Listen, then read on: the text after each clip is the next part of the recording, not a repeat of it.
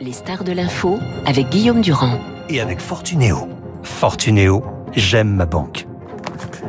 Général Yakovlev, bonjour, merci d'être avec nous. Nous sommes avec Christian Macarian. Nous allons commencer par les aspects diplomatiques. Christian, il va falloir immédiatement que vous m'expliquiez ces histoires vraiment bizarres. Est-ce vraiment sérieux de lire sur Telegram qu'un certain nombre d'oligarques sont en train d'organiser une fuite, une sorte de fuite euh, de Vladimir Poutine euh, vers euh, l'Argentine ou plutôt le Venezuela de Maduro? Alors, est-ce que c'est sérieux? Ça signifie en tout cas que les fuites continuent, puisque là, elles sont sourcées. C'est un certain Abbas Galiamov qui est à l'origine de cette rumeur, et Galiamov, ce fut une plume euh, de Poutine, quelqu'un qui l'a qui l'a aidé à écrire pas mal de discours.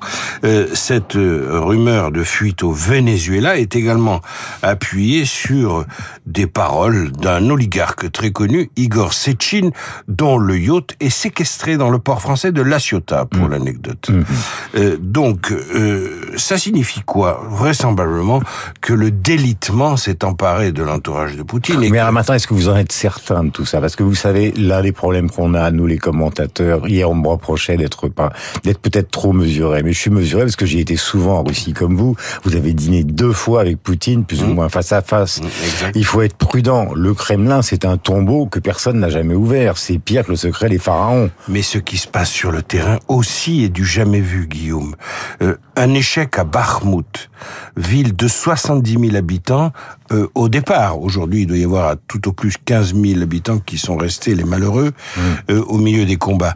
une ville dans une plaine, il n'y a pas d'obstacle naturel particulier. Depuis six mois, depuis le mmh. début du mois de mai, l'armée russe s'escrime à la prendre à trois contre un. À trois contre un, et elle n'y arrive pas. Moi, je veux bien, mais je me contente de euh, euh, de compter les indices euh, qui me prouvent tout de même qu'il y a une déconfiture russe. Donc à Bakhmut, les Russes n'y arrivent pas. Bon, peut-être qu'ils y arriveront, mais ce, ce, ce, on verra ce que nous dirons les jours qui hmm. viennent. En tout cas, c'est mal parti pour. Ensuite, Kherson, les Russes la bombardent tant qu'ils peuvent, en tout cas les infrastructures civiles, alors qu'elle fait partie des quatre régions annexées fin septembre après un référendum bidon. Autrement dit, voilà les Russes qui tirent sur une de leurs possessions récemment acquises. On est dans une absurdité, on est hmm. dans quelque chose de complètement aberrant. Hmm. Mais est-ce qu'il y a matière, à travers ces bizarreries que vous énumérez, à interprétation Vous dites délitement. Oui. Je dis délitement parce que quand je vois que Evgeny Prigogine, le chef du groupe Wagner, se voit taillé en pièces euh, il y a deux jours, trois jours. Oui, c'est les forces ukrainiennes qui, qui tirent. Et mais oui, mais oui. Hum. Mais ça veut dire que ce Prigogine, comme beaucoup d'autres, quand je vois aussi Igor Girkin, l'ancien euh, grand responsable, n'est-ce pas, de la République euh, de Donetsk, la République séparatiste pro-russe de Donetsk en 2014, ce type-là qui est condamné quand même à perpétuité par la justice internationale pour avoir contribué à abattre mm. le Boeing de la Malaysian Airlines, près de 200 victimes. Quand je vois Igor Girkin qui dit l'armée russe est mauvaise et elle est mal gouvernée, elle est mal commandée, il met en cause l'autorité du chef.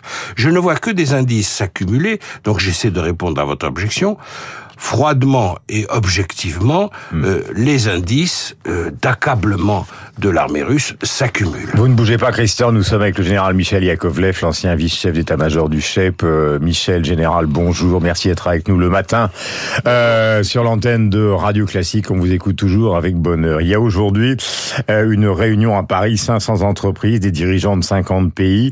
Une plateforme financière et d'aide financière a été révélée par Scholz avec les pays du G7 l'USA, évidemment, l'Allemagne, le Canada, la France, la Grande-Bretagne, le Japon, l'Italie, pour aider euh, euh, l'Ukraine. On a donc le sentiment ce matin qu'au fond, tout s'est renversé. C'est-à-dire que euh, c'est la Russie qui est totalement isolée. Mais ce que je voudrais savoir, c'est si vous avez le même constat que Christian comme officier sur le terrain, à savoir qu'ils ont beau multiplier euh, les missiles qui tombent comme gravelotte sur les infrastructures ukrainiennes, pour l'instant, ils n'arrivent à rien. Oui, alors ils n'arrivent à rien depuis, euh, ça fait très longtemps maintenant qu'ils n'arrivent à rien, et d'ailleurs qu'ils se font tailler leur conquête par, euh, par morceaux. Euh, je voudrais quand même euh, tempérer ce qu'on dit sur, par exemple, les missiles qui tombent comme à Gravelotte. En réalité, Euh, bon, il y a toujours un débat sur combien de missiles leur reste-t-il. Ce qu'on pense, c'est qu'il leur reste de quoi faire quelques dégelés. Il leur reste quelques gravelottes si j'ose dire. Mhm. Pas, pas 10, pas 20, pas 50. Et ce qui veut dire que leur campagne contre le- le- le- euh, les infrastructures énergétiques de la- de l'Ukraine, elle va s'étioler, elle va s'éteindre doucettement, alors que les réparations continuent. En d'autres termes, les Russes sont aussi en train de perdre la guerre du froid. Et Progressivement, 70% de l'énergie, euh, de la capacité de production est en route en Ukraine. Mhm. Progressivement, les coupures euh, seront de moins en moins payantes, si j'ose dire. Euh, C'est un Zelensky, échec militaire et stratégique. euh, Zelensky a eu une des conversations avec Macron pour mettre les choses au clair, car on va y revenir avec Christian. C'est pas été très clair du côté du président de la République française. Il a eu des conversations avec Biden et en gros, il réclame des armes, comme toujours, et surtout des chars et des canons. Alors nous, je sais, pour vous avoir vu l'autre jour sur LCI, que nous avons en réserve euh, des canons antiaériens.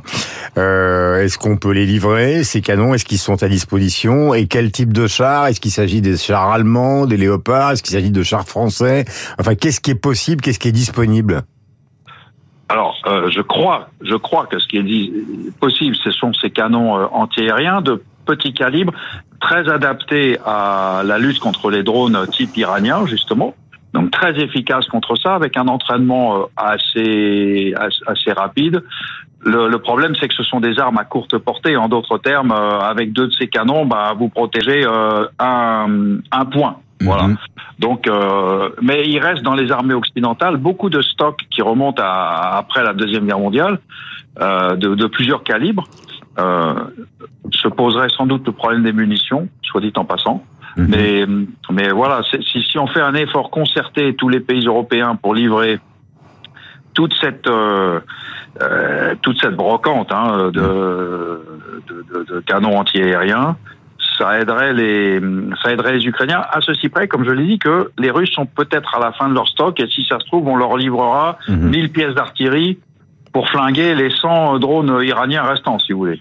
Euh, question, euh, je rappelle que nous sommes en direct avec le général Michel Yakovlev, qui a été donc le plus grand, enfin en tout cas l'officier français le plus gradé donc euh, du côté de l'état-major de l'OTAN. Euh, le rapport 3 contre 1, c'est vrai que nous ne sommes pas des grands spécialistes de l'histoire militaire, ni Christian ni moi, en tout cas plus Christian que moi. Euh, ça paraît toujours invraisemblable qu'on arrive effectivement à résister à 3 contre 1, voire à prendre l'offensive à 3 contre 1, voire à avancer à 3 contre 1. Euh, comment ça s'explique pour un officier supérieur? Ah mais 3 contre 1, c'est pas le rapport de force sur l'ensemble du théâtre. Aujourd'hui, l'armée ukrainienne, elle est estimée par euh, mon camarade Michel Goya entre 6 et 700 000 hommes. Mhm. C'est euh, c'est plus que ce que les Russes ont dans le dans le Donbass et en Crimée, beaucoup plus en fait. Donc 3 contre 1 pour les Russes à Bakhmut parce que les si c'est le rapport de force réel, en fait, on n'en sait rien. Hein, ce sont des Ouais. estimations. Les Ukrainiens comme les Russes ne disent pas les effectifs engagés. Mais donc autant à Bakhmut, je pense que les Ukrainiens laissent venir les Russes. C'est devenu un hachoir. Alors le problème étant que c'est un peu un hachoir pour eux aussi, malgré tout. Mais c'est un, c'est un, ce qu'on appelle un- une économie de force sur Bakhmut pour concentrer des moyens ailleurs. Il n'est pas exclu que les Ukrainiens aient encore une masse de manœuvres pour un dernier coup euh, au début de cet hiver, si vous voulez. C'est pas exclu. Je ne Dernière pas, question, données, euh, euh, euh, général Yakovlev, et elle est évidemment d'importance, à partir du moment où les Russes sont du côté de Poutine acculés, acculés par, au fond, plus nationalistes que lui, et acculés par une guerre qui tourne mal, parce qu'au fond, le meurtre ou la disparition de Zelensky et la disparition de son gouvernement ont échoué, il lui reste nucléaire tactique, est-ce que vous y croyez? Non, pour des raisons que je répète euh, depuis assez longtemps. Pour moi, c'est le test ultime de loyauté pour une armée qui est noyautée euh, et qui, le cas échéant, euh, bah, refuserait de, de, de tirer. Parce que quand on dit Poutine tire, c'est pas lui qui tire. Hein. Techniquement parlant, ça implique des centaines de gens.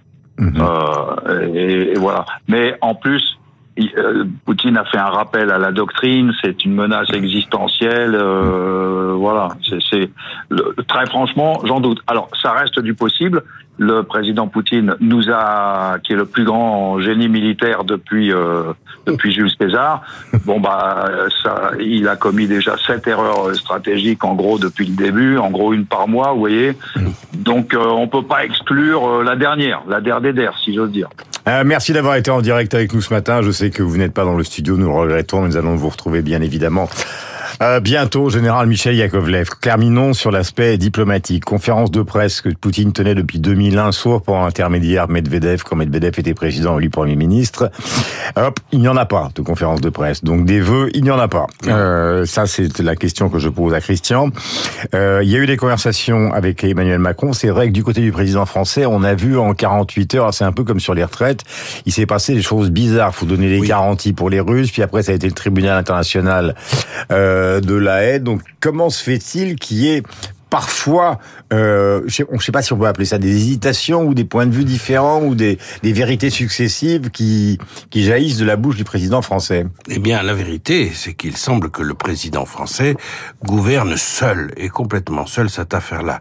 Il écoute bien quelques diplomates, mais il en a fait une affaire personnelle.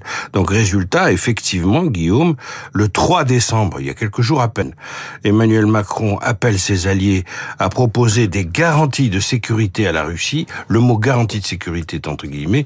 Vous imaginez, ça fait bondir les Ukrainiens. Mhm. Offrir des garanties de sécurité à l'agresseur, ce n'est pas ce que voulait dire Emmanuel Macron. Là, je vais le défendre une seconde. Il voulait dire des garanties de sécurité pour après, c'est-à-dire concernant l'OTAN. Mhm. Il parlait pas de l'Ukraine. Mais néanmoins, ça a été compris comme quelque chose que l'Ukraine devait concéder à, un envahisseur assez monstrueux, il faut bien le dire. Euh, et puis le lendemain, le 4 décembre, le lendemain, le même Emmanuel Macron déclare sur CBS que Vladimir Poutine, ouvrez les guillemets, devrait être poursuivi pour crime de guerre. Alors là, on n'y comprend plus rien. Euh, ou bien euh, Vladimir Poutine, euh, on doit éviter de... C'est où les garanties les... Voilà, voilà. Et, et, et là, il y a un côté en même temps macronien appliquer la diplomatie qui objectivement ne fonctionne pas. Et il y a une non-clarté de la ligne macronienne, et je crois qu'il faut le dire, euh, qui tient euh, au fait que sa gestion est strictement individuelle et personnelle. Il n'y a pas euh, de clarté sur ce point. Mmh. Et, Mais est-ce que la clarté, c'est pas tout simplement qu'il a une envie personnelle d'être le messager qui va finir par obtenir quelque chose de l'un comme de l'autre Oui, vous avez raison. Il cherche un rôle, il cherche un positionnement pour la France. Ce qu'on fait aujourd'hui aujourd'hui en réunissant une conférence sur la résilience, euh, oui, c'est important, mais encore faut-il y arriver. Il y a au moins une clarification nécessaire et on l'attend. Voilà, dirigeants de 50 pays réunis aujourd'hui à Paris, 500 entreprises pour la reconstruction. Nestlé a donné par exemple 40 millions d'euros pour un site de production. Euh, la solidarité finalement qu'on croyait friable au début eh ben, est une solidarité qui se met en place de plus en plus massivement. Pour l'instant, c'est la situation de ce matin en restant très prudent et en mettant du conditionnel partout. 8h29, vous êtes sur l'antenne de Radio Classique. Nous avons rendez-vous dans un instant avec euh, nos camarades euh, David Abiker dans un premier temps, et puis après suivront donc Hervé Gattegno et Rachel Kahn. Nous parlerons du Qatar Gate, donc au Parlement européen et du match Maroc-France.